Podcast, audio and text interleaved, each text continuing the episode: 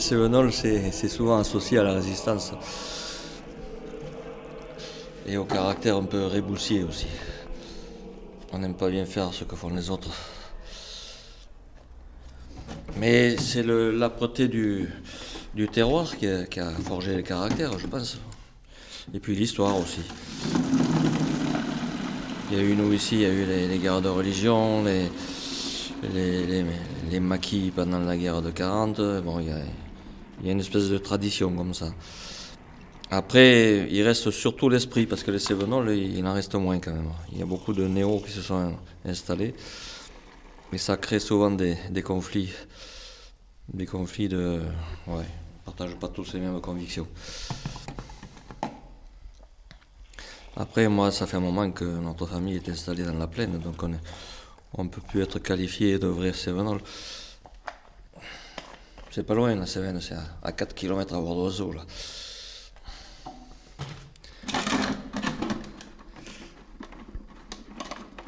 Après, le militantisme, ben c'est venu, tout seul. Hein, c'est presque, presque dans l'ADN, ça. Je sais pas. Quand on, quand on voit des choses qui vont de travers, on a, on a envie que ça aille plus droit. Quoi. Là, en ce moment, je me bagarre pour l'histoire du foncier, parce que le, foncier agricole est, en gros danger. On a, dans, les 10 ans qui arrivent, on a 50% des agriculteurs qui vont arrêter sans, succession. Donc, euh, où vont aller les terres? Moi, je siège au comité technique de la SAFER du Gard et, je vois bien chaque fois, chaque fois qu'on a des dossiers, ça va toujours à l'agrandissement. On installe très peu. C'est très compliqué pour installer. Les propriétés sont devenues trop, trop importantes. Il y a trop, trop de matériel, trop de bâtiments, trop de terre. C'est trop cher pour quelqu'un qui veut. C'est pas possible de vivre en investissant là-dedans. Donc, mais le résultat, c'est que c'est des sociétés qui ont, du, qui ont du pognon qui achètent et au mieux qui font travailler les autres, au pire qui en font des trucs privés. Et ce que je crains le plus, moi, ça va être. Là, ça va être une, réalité, mais c'est en train de s'avancer. Très vite, c'est des gens comme Total Energy qui vont acheter les terres pour, pour faire du pétrole vert. Ils ont déjà commencé à en acheter. Donc ils font du maïs qu'ils arrosent avec des grosses bassines qui sont un peu contestées, mais logiquement. Et puis ils feront un méthaniseur subventionné, ils feront du biogaz et ça va leur permettre de continuer à exploiter du pétrole, encore en chercher. Et ça leur permettra aussi de, faire rouler des camions pour aller chercher la nourriture qu'on produira plus ici de l'autre côté de la Méditerranée, je ne sais pas où, en Afrique, là où la main-d'œuvre est pas chère pour faire produire les légumes et, où, on continue à déforester l'Amazonie, on, on, fera du soja pour nourrir les bœufs qu'on nous, vendra, quoi, ou les poulets. C'est dramatique, mais les gens ne s'en rendent pas compte. Quoi. On, aurait un moyen, hein, c'était d'imiter le, système terre de lien, donc il faudrait que les, citoyens s'investissent dans le portage du foncier, qu'ils en prennent la responsabilité. S'ils ne veulent pas que ce soit des sociétés privées qui achètent les terres, il, il faudrait que ce soit les, les citoyens. je suis en train de, travailler dessus avec notre député, une foncière nationale qui permettrait à chaque citoyen d'acheter des parts de foncier qui seraient mis à disposition de, jeunes qui veulent faire de l'agriculture. Bon, il faudrait limiter le nombre de parts par, euh, par tête d'habitant pour pas faire de nouveau du, stockage. Mais c'est. Moi j'avais fait le calcul que si 10 millions de familles achètent 2 hectares et demi, on met à l'abri tout le foncier français, tout le foncier agricole. Et ça représente un investissement de, de, de, 10 à, à 20 000 euros. Quoi. Donc ça fait à peu près le plafond d'un livret d'épargne. On pourrait créer un livret d'épargne pour la terre, plafonné à 20 000 euros, et, et ça servirait à acheter des terres qu'on pourrait louer aux paysans. Et comme ça, tout le monde serait propriétaire d'un petit bout de terrain. C'est pas une collectivisation, c'est un partage, c'est un portage quoi, collectif. Parce que la collectivisation, on a bien vu que ça ne marchait pas. Mais là, on a une, forme de responsabilisation à, avoir, parce qu'il y a très peu de paysans maintenant. Donc, euh, les paysans, il y en a très très peu. Il y a beaucoup d'exploitants agricoles. C'est pas la même chose parce que la façon dont on travaille les terres, on a vu ces jours-ci là les, paysans qui manifestent pour qu'on continue à leur laisser utiliser des pesticides qui sont pas très sympathiques. Moi, ça, c'est vraiment quelque chose qui me. Je sais pas. J'ai du mal à comprendre qu'on puisse prendre son tracteur, aller bloquer les rues pour aller demander et pouvoir utiliser des, poisons. On sait très bien que c'est des poisons. C'est pas, pas de la blague, quoi.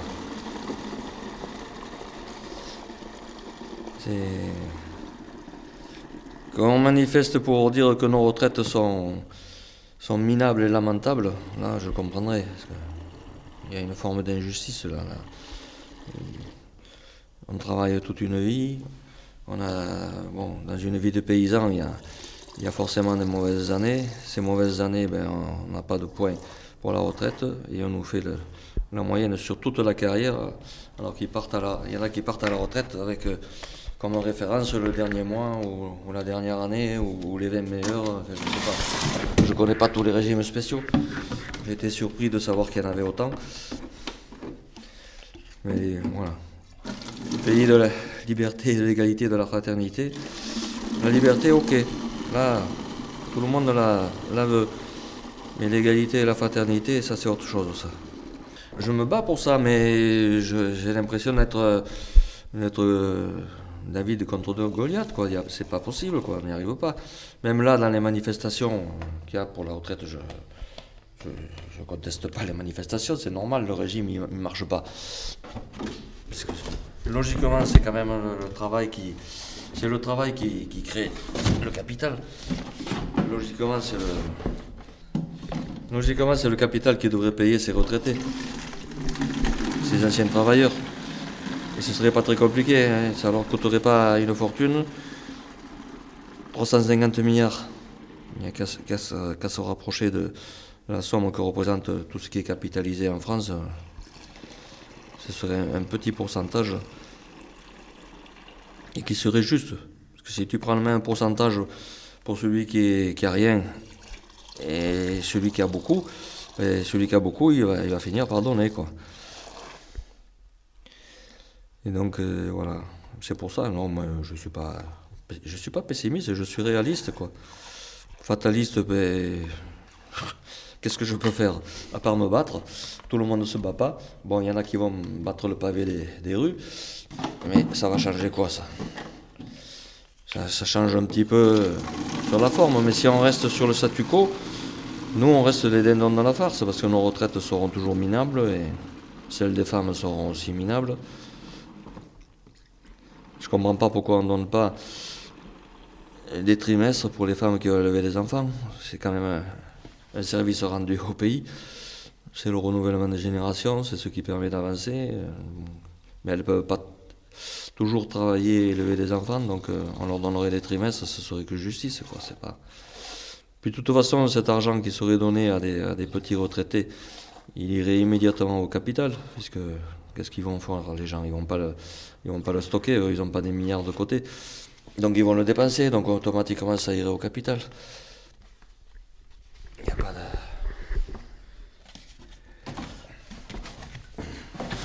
C'est cette espèce de blocage de l'argent par certains, c'est totalement stupide parce que l'argent, il est fait pour faciliter les échanges. Il suffit de le faire retourner. Il ira de toute façon, il retournera à la production, il retournera à celui qui, a qui, invente, à celui qui.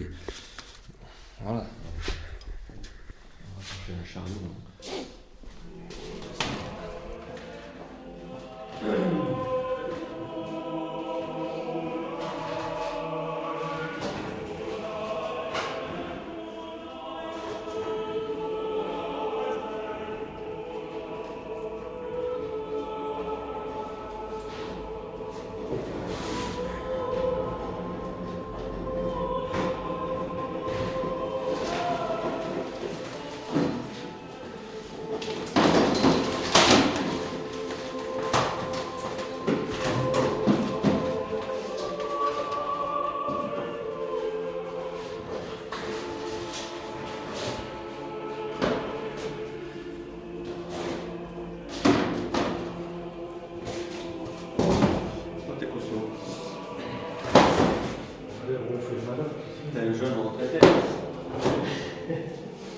Quand on est fils de paysan, on est, on poussé très vite à aller dans les terres, dans les familles euh, à l'époque, c'était comme ça.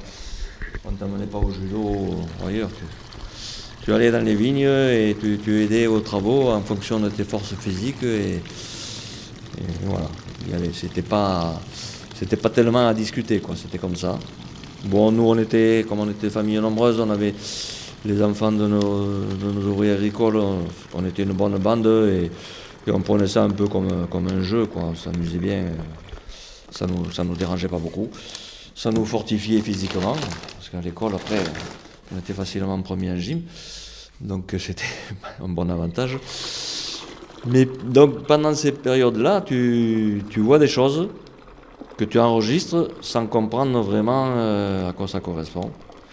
Moi, je me rendais compte que dans les parcelles en pente, les cèpes du haut de la pente, ils étaient racines nues. Donc tu pouvais passer la main au milieu des racines, quoi.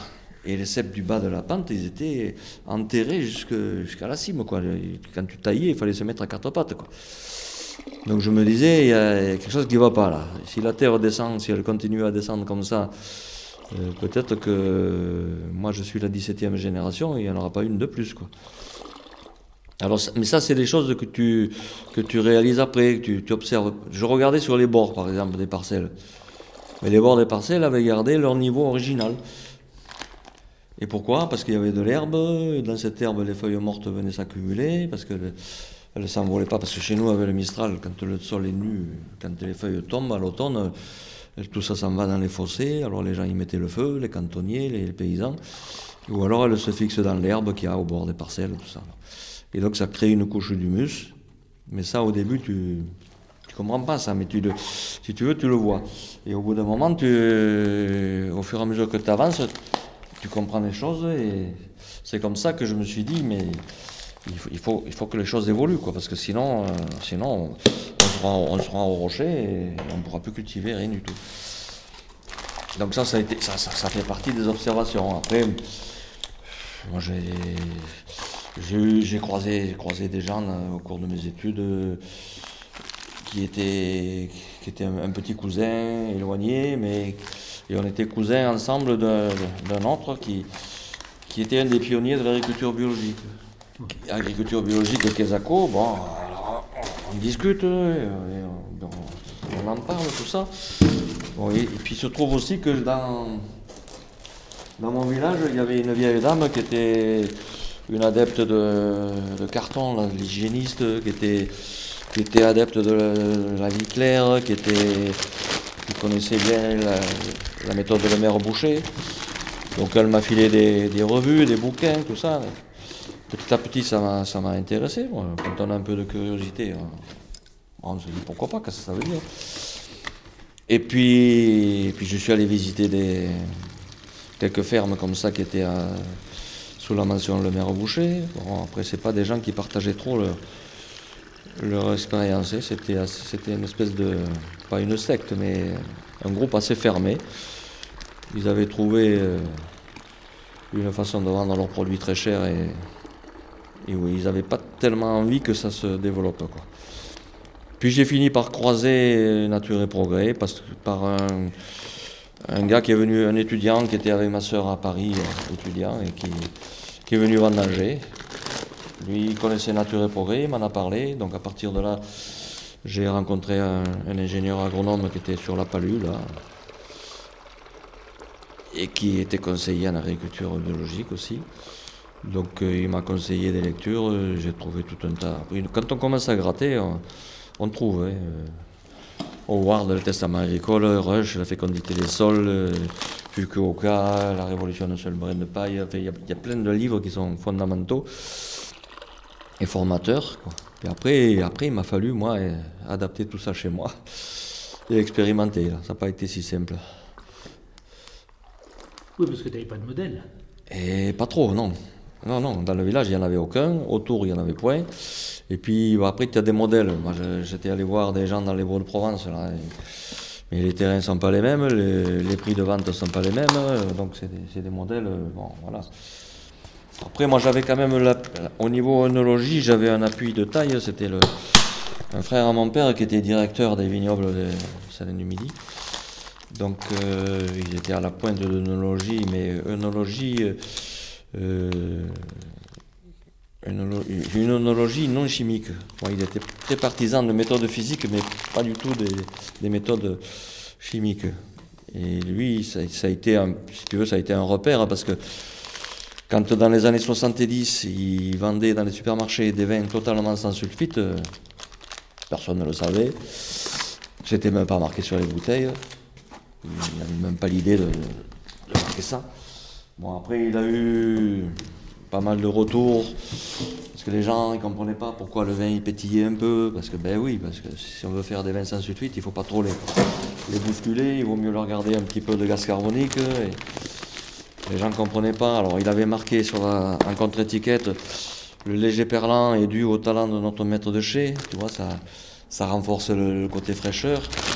Mais il y a toujours des gens qui ne comprennent rien, tellement habitués aux vins massacrés, ultra filtrés, ultra, ultra sulfités que ben, voilà, il a, dit ben, puisque, puisque vous voulez des sulfites, on va vous en mettre. Il en mettait, mais très peu. En fait, il était à des taux de.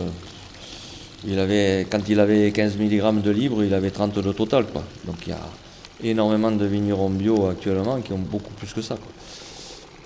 Donc euh, il était déjà à la pointe. Moi, c'est pour ça. Quand moi je me suis lancé à faire du sans sulfite, c'était en 87.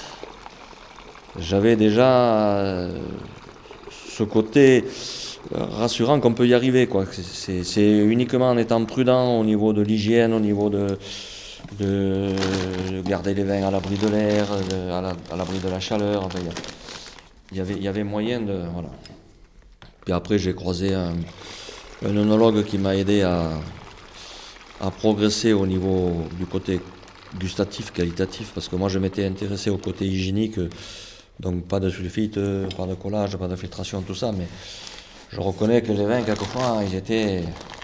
Bon, ils avaient un peu les caractéristiques de ce qu'on trouve dans les vins dits nature actuellement, quoi. Des, goûts un peu.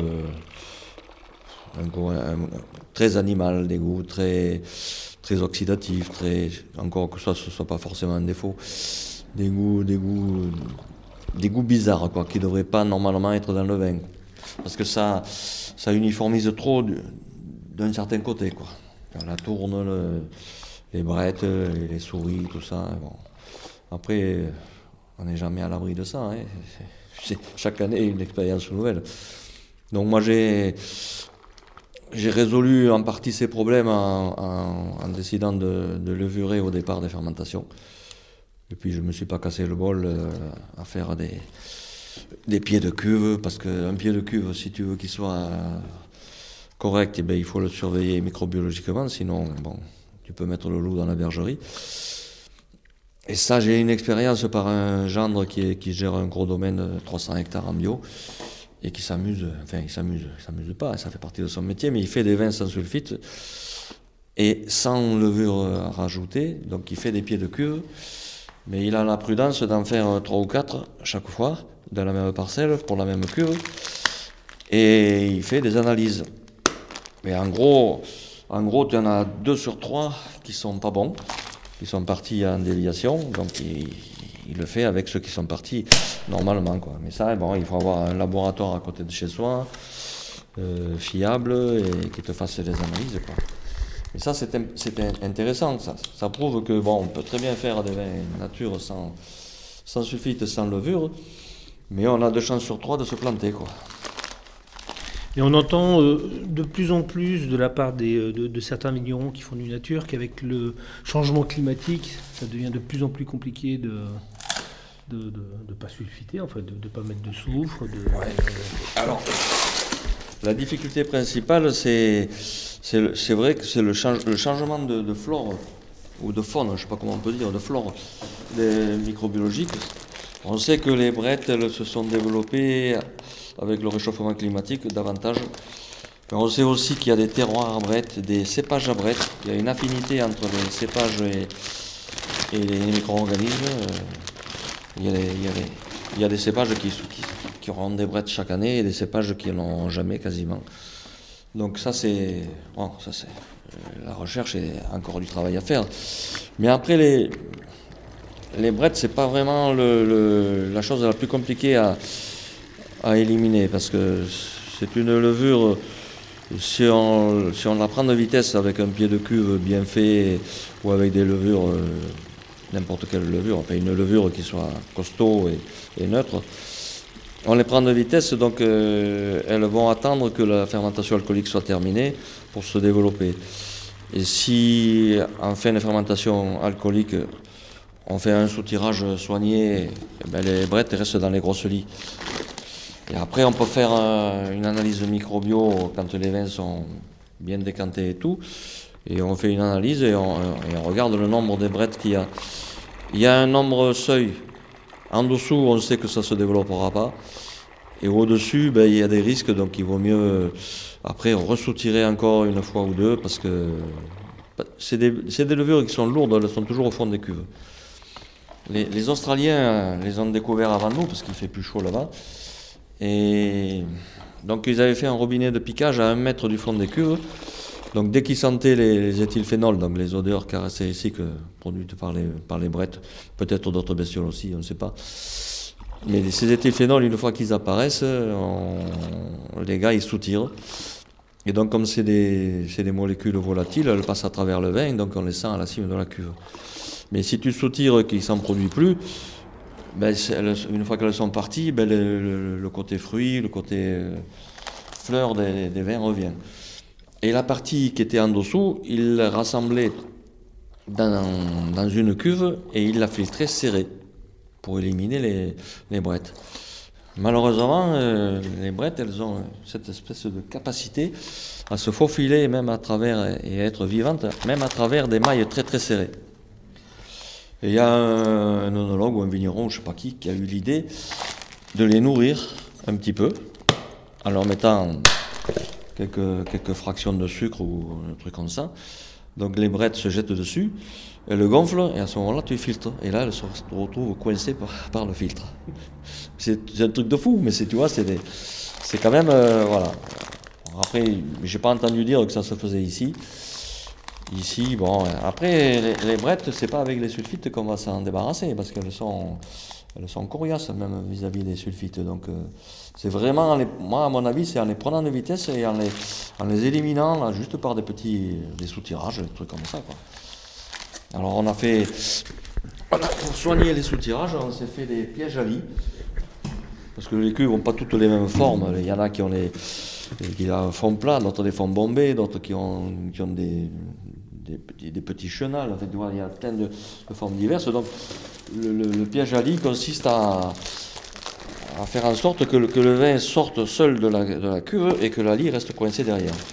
c'est rien du tout. Hein. Moi, avec des bouts d'inox, euh, en fonction de la configuration de la cuve, tu fais cette barrière et ça, ça suffit à éliminer 90% des lits euh, à une seule fois et, sans être embêté. Quoi. Ça, c'est 3 francs 6 sous.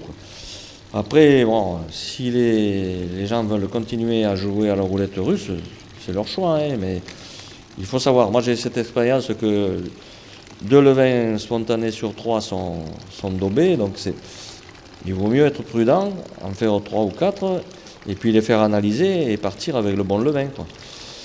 Après, faire un démarrage avec ses propres levures, ouais, j'en connais qui le font. Moi, j'ai un collègue qui le fait, pas loin ici.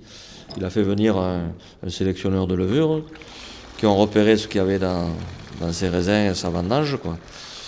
Et puis, ils les ont isolés, ils ont testé savoir si c'était des bonnes ou pas. Et puis, ils ont fait une collection, une petite collection de 5 ou 6 levures de chez lui. Mais ça, il a coûté 6 000 euros, là, ben, l'histoire.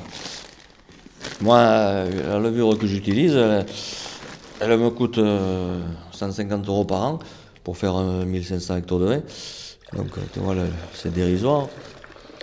Et puis, bon, je sais qu'elle ne produit pas de sulfite et ça se vérifie chaque année. Elle ne fait pas de volatile non plus. Elle ne donne pas un goût particulier au vin.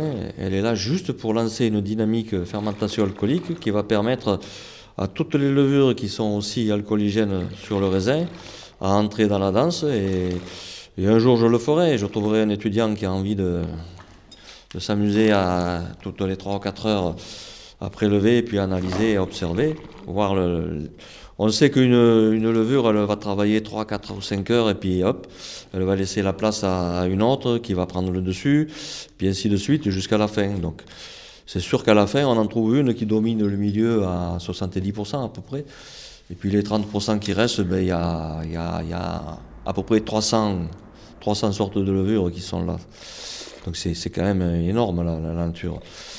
C'est clair que si tu nettoies le milieu par du chauffage ou par du froid euh, au départ, tu, enlèves toutes les levures qui sont sur les raisins au départ, bon, ou même euh, si tu aseptises totalement tes cuves, parce qu'il ne faut pas rêver, hein, on a un vernis sur les cuves qui se réveille chaque année quand on met du, sucre dedans. Mais bon, si tu aseptises comme il faut, euh, la levure que tu vas mettre, elle va orienter le vin dans la direction que tu veux. Que tu veux. Si tu veux donner un goût de banane, il n'y a pas que la levure. Tu peux, si tu vinifies à froid, tu auras un goût de banane. Mais si tu veux donner un goût de, je sais pas, de fraise et de framboise, je pense qu'il doit y avoir des levures qui, qui exacerbent plus ce côté. C'est des, des, éthers odorants quoi, qui, sont, qui sont fabriqués par les levures, mais il y en a qui en font plus que d'autres. Donc les, les, obtenteurs de levures, c'est ce qu'ils font, ils cherchent. Et puis après, il se trouve bien souvent que ces levures-là, elles n'ont pas la capacité d'implantation des autres. Donc il faut vraiment nettoyer le milieu pour pouvoir les faire travailler.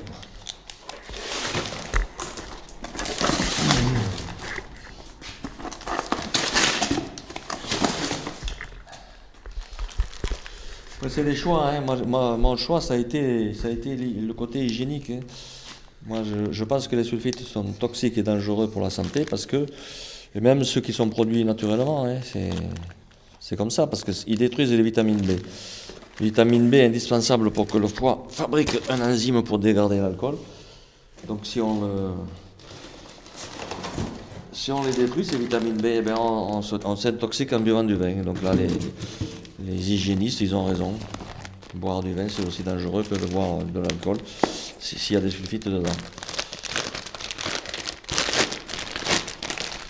Ben moi, je, je, vends du vin, je ne vends pas du, de l'emballage. Je ne vends pas des bouchons, de la bouteille, des belles étiquettes, des, caissettes en bois pour mettre autour. Moi, je vends du vin et voilà. C'est mon, choix. Et puis, je, veux, qu'un produit bio soit accessible parce que réserver le vin à des gens qui ont des bourses bien pleines, ça me déplaît profondément. Voilà, moi j'aimerais que, j'aimerais que tout le monde puisse accéder aux produits les meilleurs pour la santé, que ce ne soit pas réservé à une élite. Quoi. Enfin, une élite entre guillemets. Parce que j'ai connu l'époque oui, où tu vendais le litre étoilé, puis il était même capsulé. Oui, mais je continue toujours. moi j'ai un conteneur de vin qui part comme ça au Japon, hein, un litre capsulé. Hein. Ils en sont très contents. Hein. Ça leur fait un vin pas très cher et, et, bon pour la santé et bon au goût aussi. Ils aiment bien. Donc voilà. Et après, c'est des choix.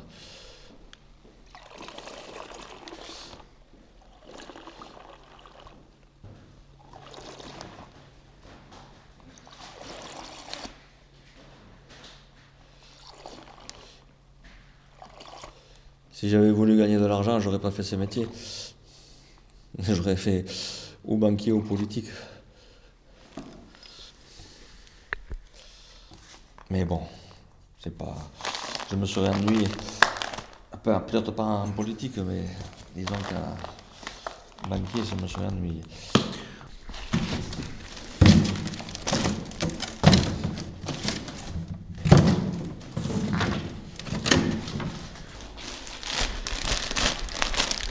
Moi, je ne suis pas certain que Bernard Arnault soit plus heureux que moi. Hein. Le bonheur, c'est quelque chose de très relatif. Quand je vois souvent des reportages ou sur des magazines ou sur des reportages vidéo des, populations de gens qui vivent dans des endroits où ils n'ont rien, c'est vraiment. Mais des gens qui ont le. On voit qu'ils ont le sourire, quoi. Ils ont, la, ils ont la joie de vivre en eux parce que ben, ils se lèvent le matin, ils sont contents d'être en vie et puis voilà, ils viennent que pour moi. Tu sais, l'histoire de. C'est pas vieux, c'est pas nouveau ça, c'est l'histoire du, du, et du financier. Hein. Fable de la fontaine, hein, c'est. Après, je j'exalte pas la pauvreté comme, comme, comme un exemple à suivre. Il faut être, euh, il faut être un saint pour ça. On n'est pas nombreux. Moi, c'est la bourse vices, je vais te dire, ça me dérange pas beaucoup. hein. L'exemple ne viendra pas d'en haut. Mais bon, après, il faut qu'il faut qu'ils arrivent quand même à. Parce que moi, j'ai présidé l'ADR, qui, aide à l'installation souvent d'agriculteurs hors cadre familial. Et on a quand même, euh, il y a un minimum vital, quoi. On a quand même, euh, on a fait une statistique, au bout de 10 ans, il y en a un sur deux qui n'a pas tenu, quoi. Après, c'était pas, c'est beaucoup de maraîchers, beaucoup de. En, vi- en viticulture, c'est peut-être un peu différent. En viticulture, on a le choix de pouvoir euh, aller sur des créneaux, sur des niches où on peut vendre plus cher. Et... Mais là, on peut tomber dans le travers. on, on- veut vivre soi-même euh, euh, chichement, quoi, avec, le, nécessaire, mais pas plus. Mais on va s'adresser à une clientèle qui, elle, est- a des moyens bien supérieurs pour pouvoir acheter. Donc après, c'est. Je sais pas, hein, c'est une question de. Je sais pas comment. le- Je, je veux pas, je veux pas juger ça, moi, je, le constate, quoi. Nous, on essaie de garder les prix les, plus, corrects possibles pour qu'on puisse vivre et pour que le consommateur puisse acheter. Après, on s'adresse peut-être pas aux mêmes clients. Nous, on a des, des buveurs de vin, quoi. Après, quand on, on paye une bouteille à 15 euros, ben, c'est pas un buveur de vin qui, peut se le payer, pas un buveur de vin ordinaire, quoi. C'est tous les jours 15 euros, euh, il y en a. Ouais. Mais bon, Tu, tu penses quoi des, euh, des labels? Est-ce que tu as un avis là-dessus? Euh, il y a label et label. Il y a un label qui signifie quelque chose et un label qui est là, qui est là pour essayer d'être, euh, de, de rattraper une, de rattraper quelque chose. Je, pense, tu vas me poser la question, au label HVE. Mais le label HVE, il devrait s'appliquer à tout le monde, même au label bio. hein. C'est pas forcément parce qu'on fait du bio qu'on qu'on a une haute valeur environnementale. hein. Euh, un bio qui, qui laboure euh, sans arrêt ses terres euh, et qui brûle son humus et qui. Ben, il n'a pas une haute valeur environnementale. hein. Un jour ou l'autre, moi, je, le vois, je le constate autour de moi. hein, les, gens qui sont passés au bio, euh, ils sont arrivés avec la, mentalité euh, classique. Simplement, ils remplacent les désherbants par du travail mécanique, ils remplacent les produits chimiques par des produits autorisés. Mais le, dogme est le même, quoi. Il faut, produire pour vendre et gagner des sous, et voilà. On s'est mis sur le bio parce que ben, on vend le vin 30% plus cher. Mais moi, je trouve que pour les terres, c'est, assez catastrophique parce que il y en a qui le comprendront peut-être hein, s'ils ont le sens de l'observation s'ils voient évoluer leur sol, mais il y, en a que je vois euh, qui comprendront rien du tout.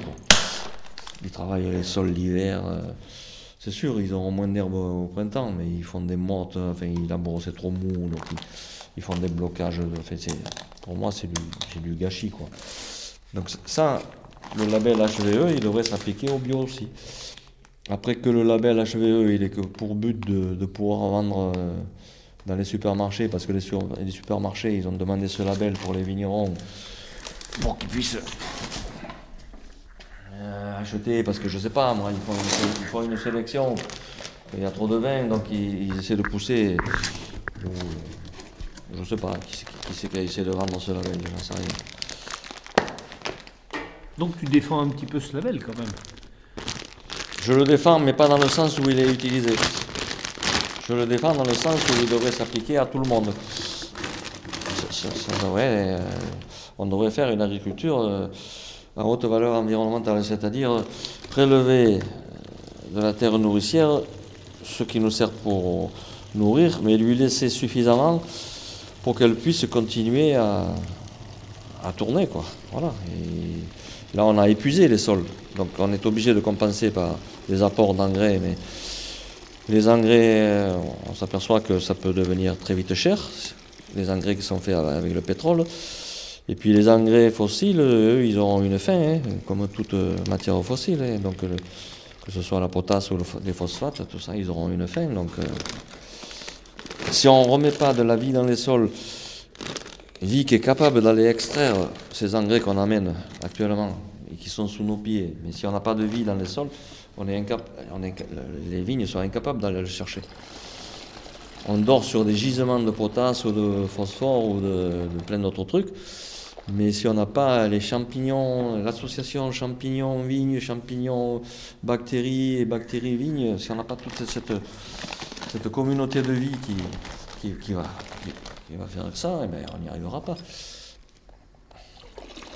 Donc la, priorité des priorités, serait, pour moi, ça serait un label, un label euh, agroécologie. Voilà, c'est ça qu'il faudrait mettre. Il faudrait remplacer le label bio par le label agroécologie là, ça veut dire que ben, on, s'occupe de l'écologie et l'écologie dans le sens de ce qui vit dans le sol.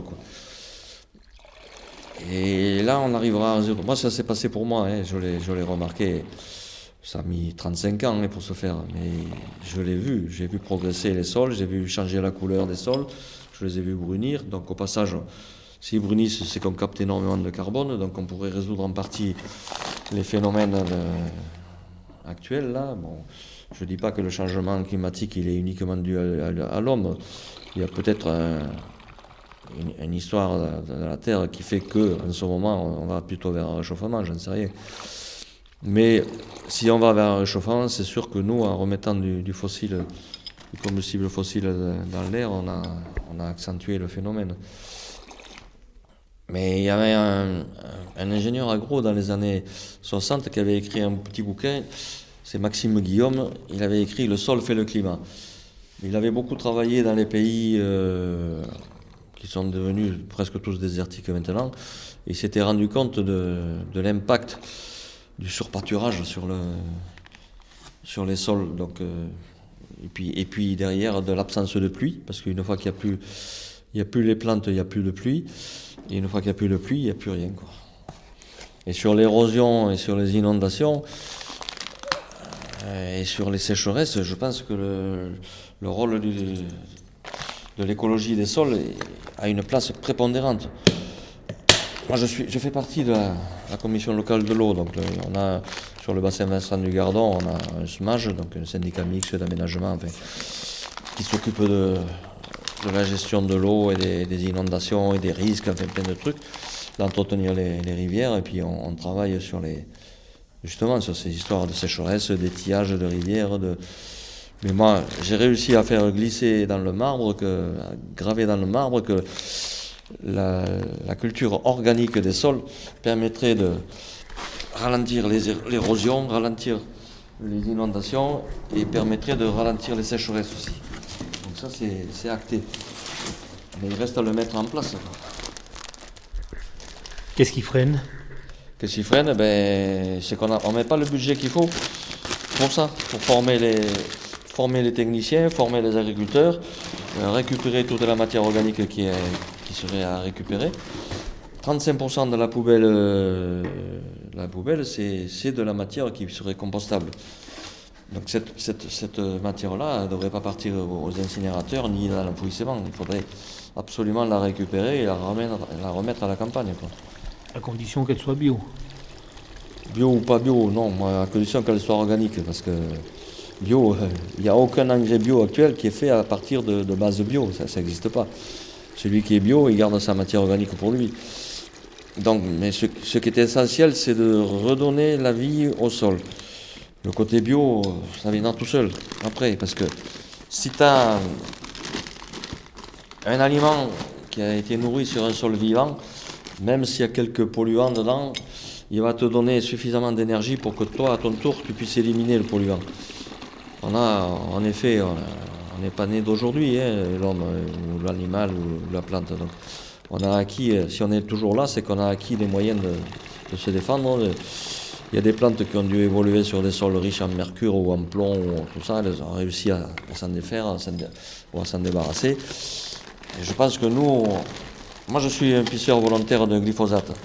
Je fais partie de la petite équipe qui a, qui a commencé ça. Et à ma surprise, j'ai trouvé des glyphosates dans mes urines. Donc moi je ne m'attendais pas, je m'étais dit, moi je bouffe bio, je suis bio depuis 40 ans, je bouffe bio, euh, euh, normalement je ne devrais pas en avoir. Il n'y en a pas dans l'eau, je suis les analyses de l'eau, il n'y en a pas dans l'eau chez nous parce qu'elle sort quasiment de la, de la montagne. Donc logiquement je ne devrais pas en avoir. J'en ai, pas beaucoup mais j'en ai. Donc d'où ça vient? Ça veut dire que le, le monde est pollué par le glyphosate complètement, tout. Dans l'air, de l'eau, euh, l'eau de pluie, il doit en tomber partout. Donc même, mais, même mon vin, je pense que si on faisait une analyse fine, même si j'ai pas mis de glyphosate dans mes sols, mais on, doit en trouver un petit peu. Ou en tout cas, moi, dans les produits bio que j'achète, qui sont sur des terres reconverties depuis trois ans, c'est certain qu'il y en a des stocks et qu'il y en a. Mais dans la mesure où je le pisse, ça veut dire que je l'élimine.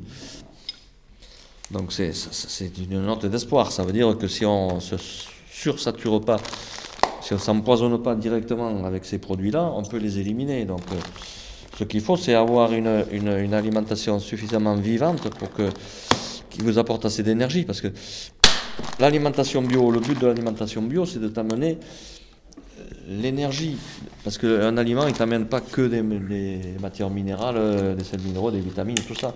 Il y a aussi une, qualité vibratoire.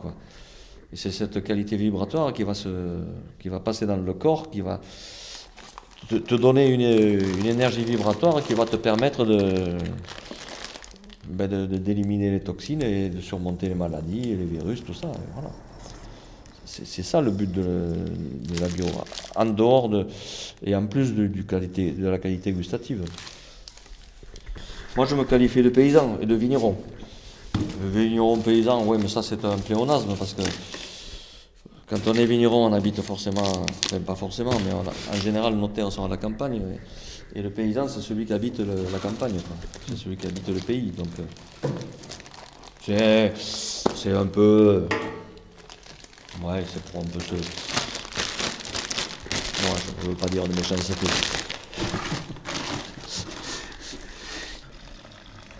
Tu fais quoi? Je veux dire, tu as le pouvoir de, de, tout changer. Moi? Ouais. Ah, je demande à Jésus de revenir de suite et de nous mettre le paradis sur terre. Et eh oui.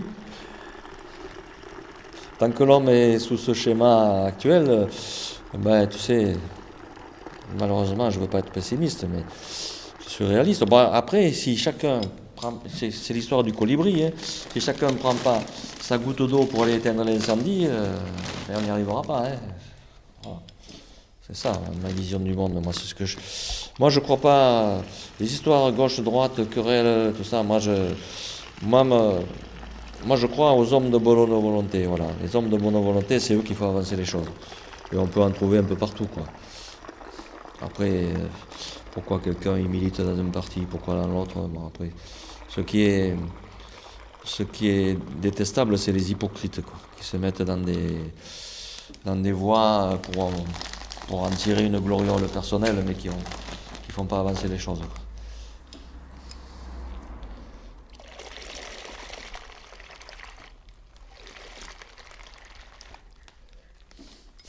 Là, tu auras du. Oui. Donc si je comprends bien, 10 litres, 10 kilos. Euh, pas tout à fait. L'alcool pèse moins que, que, l'eau. Donc normalement, un litre de vin, il fait 997, 98. Euh, on le voit sur les analyses de vin. La densité, on n'est jamais à 1.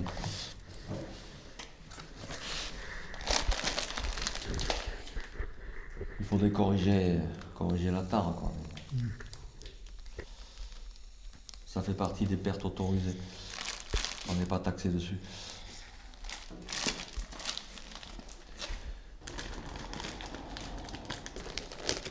Ah, je vais choisir un morceau de musique, une chanson, c'est ça.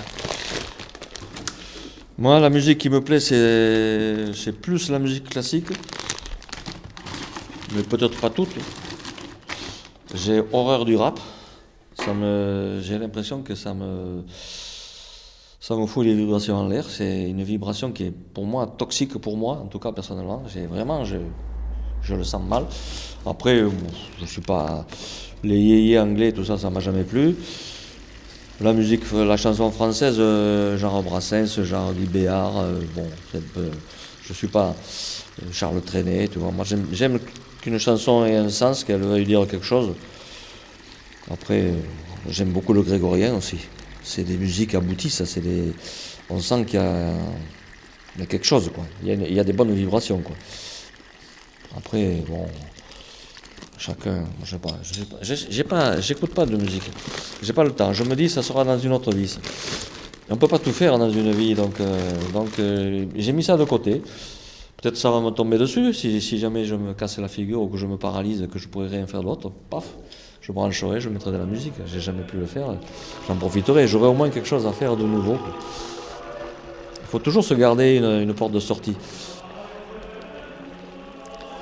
Je sais que la mienne, elle est au Camino de las Tavernes, mais au pointu.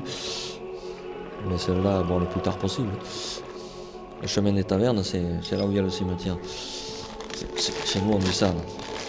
J'ai ma maison là-bas. Merci Louis. Merci à toi de m'avoir écouté.